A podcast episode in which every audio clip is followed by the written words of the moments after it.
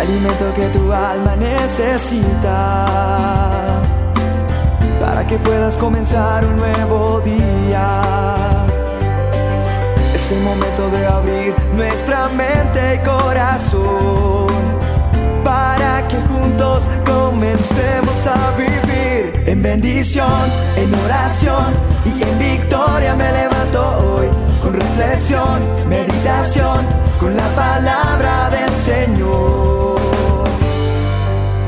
La dosis diaria con William Arana. Hola, hola, hola, es un gusto saludarles aquí a través de el WhatsApp que usted está recibiendo hoy la dosis diaria. Bienvenidos todos. Quiero hablar de algo que ha venido suscitando a través de mensajes que llegan, donde la gente dice, me equivoqué siendo papá, me equivoqué como mamá.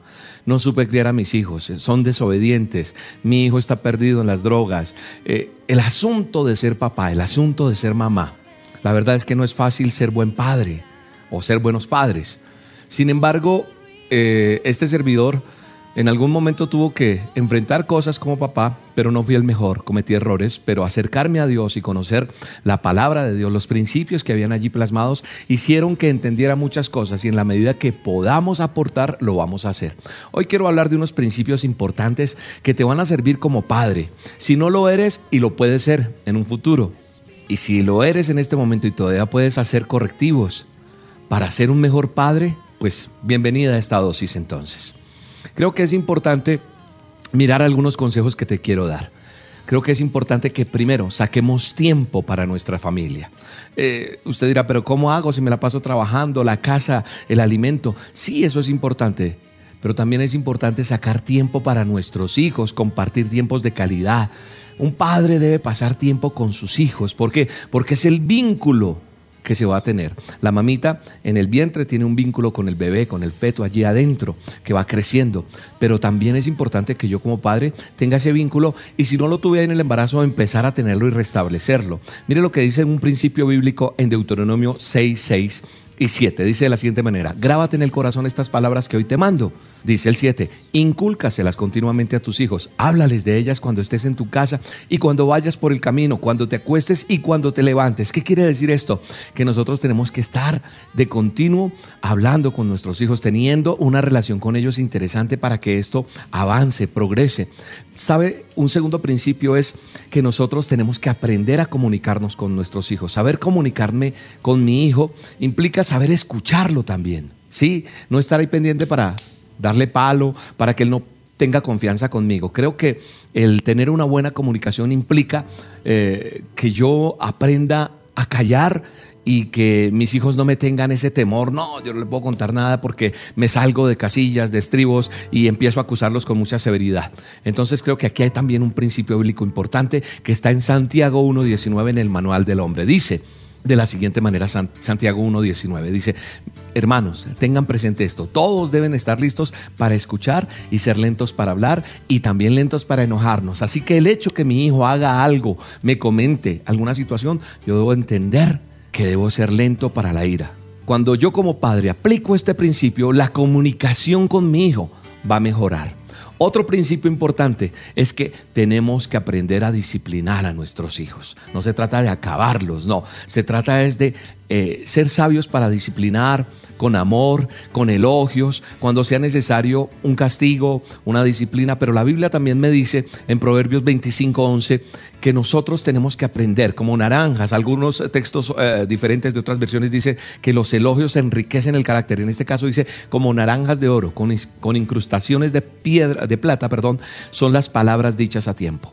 O sea, son como piedras preciosas que se incrustan y son palabras que ayudan para bendecir a nuestros hijos. Creo que nosotros tenemos que aprender a aconsejar, tenemos que aprender a corregir, tenemos que aprender a educar y a castigar cuando sea necesario. Creo que es importante también eso, entender que nosotros tenemos que disciplinar a nuestros hijos, pero con amor, con bendición también.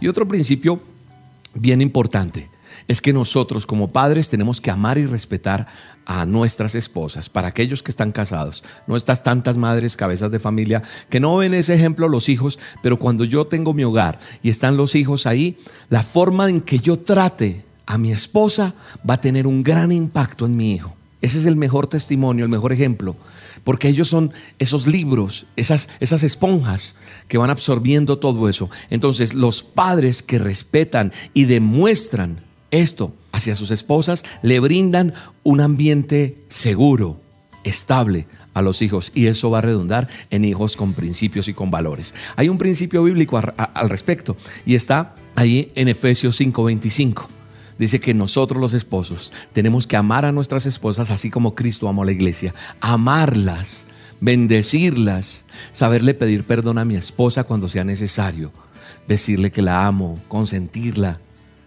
Todo eso va a redundar en que el hijo, los hijos, viendo esto, serán mejores personas, mejores hijos.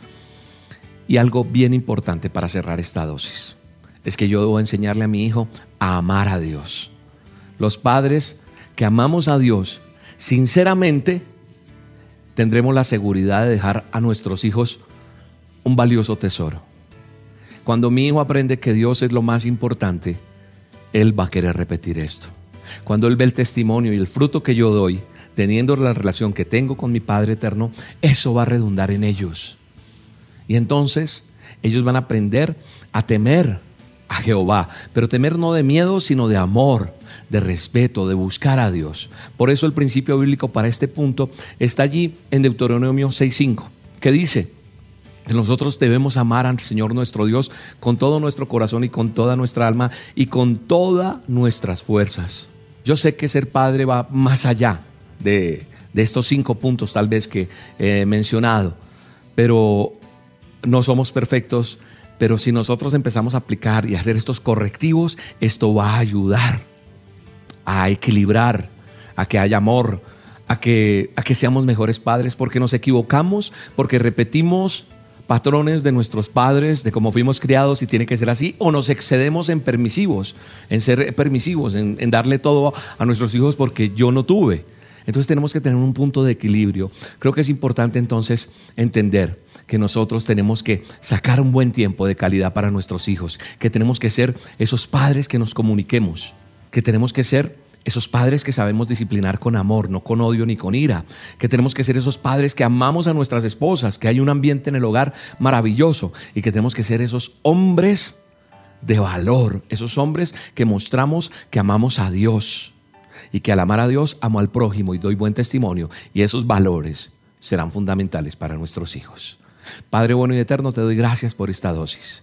Cometimos errores, pero hoy venimos delante de ti, Dios, a que nos enseñes a ser mejores, a que podamos recuperar a esos hijos. Oramos y bendecimos a esos hijos, esos hijos que hoy están perdidos en las drogas, esos hijos que hoy están perdidos en el alcohol, perdidos en muchas cosas. Los bendecimos en el nombre de Jesús y declaramos que hay un cerco de ángeles cuidándolos y que pese a que están alejados, volverán al redil en el nombre de Jesús. Que Jehová de los ejércitos te ayude a ser un mejor papá, a ser una mejor mamita. No importa si eres cabeza de familia, si no está el esposo, no importa, pero que Dios te ayude, que Dios te bendiga y que a través de esta dosis algo te sirva para seguir adelante. Te abrazo y te bendigo en el nombre de Jesús. Chao, chao.